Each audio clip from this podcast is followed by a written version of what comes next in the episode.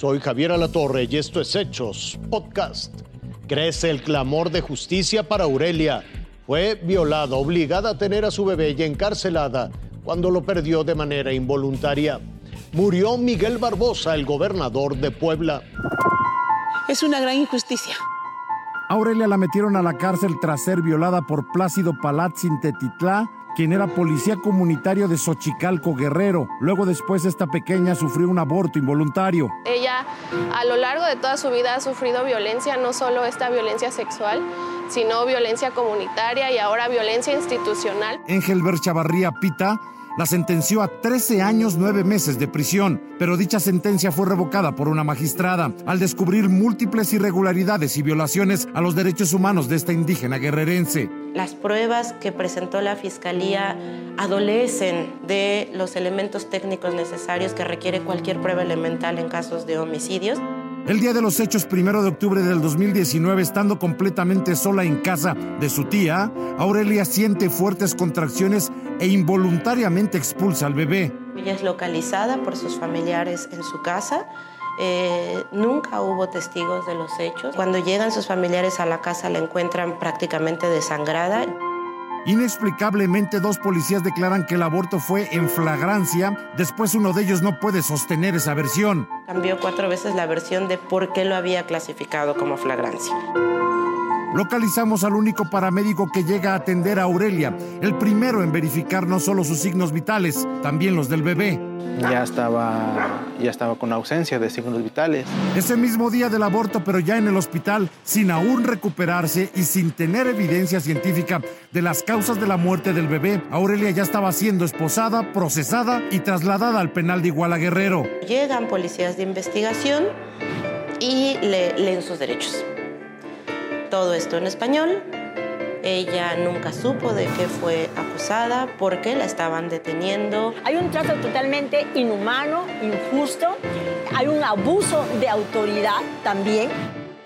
En todo ese tiempo, ni cuando la detuvieron ni durante su juicio, Aurelia contó con el acompañamiento de un intérprete. Ella habla solo náhuatl. Cuando a ella empieza a, a dar su, su testimonio, empieza a declarar, no hubo ningún intérprete. La detención fue ilegal, fue arbitraria, no tuvo abogado, no tuvo intérprete en ningún momento. Su juicio tampoco fue como lo manda el protocolo de derechos humanos, es decir, desde una perspectiva intercultural y de género por ser mujer indígena. Es un caso que muestra cómo la justicia mexicana se ha ensañado con las mujeres indígenas que no hablan español, que no saben leer, que se encuentran en una situación de vulnerabilidad. Del lugar donde ocurrieron los hechos no hay fotografías periciales ni tampoco una carpeta con el cronotanato diagnóstico. Es decir, el lapso que ha pasado de tiempo entre que ese cuerpo perdió la vida y entre que se realiza el dictamen o protocolo de necropsia.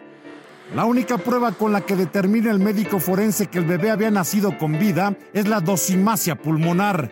Lo que hacen es cortan un pedazo del pulmón, del producto o del recién nacido, lo ponen en agua, lo hunden y si flota es que tuvo aire y si no flota es que no tuvo aire. Esta prueba, dice la defensa de Aurelia, no goza de prestigio en la comunidad científica internacional.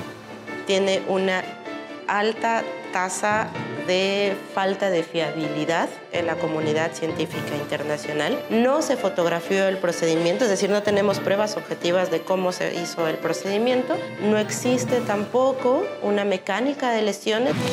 El próximo lunes es la última audiencia y el martes Aurelia escuchará su sentencia. Edgar Galicia, Fuerza Informativa Azteca. Fue durante la tarde de este 13 de diciembre que se dio a conocer que el gobernador de Puebla, Miguel Barbosa Huerta, murió. Falleció por causas naturales el gobernador del estado, Miguel Barbosa Huerta. Expresamos nuestra más sincera y profunda condolencia a su entrañable familia y amigos. Luego dio a conocer uno de los primeros cambios en el gobierno del estado tras la muerte del gobernador.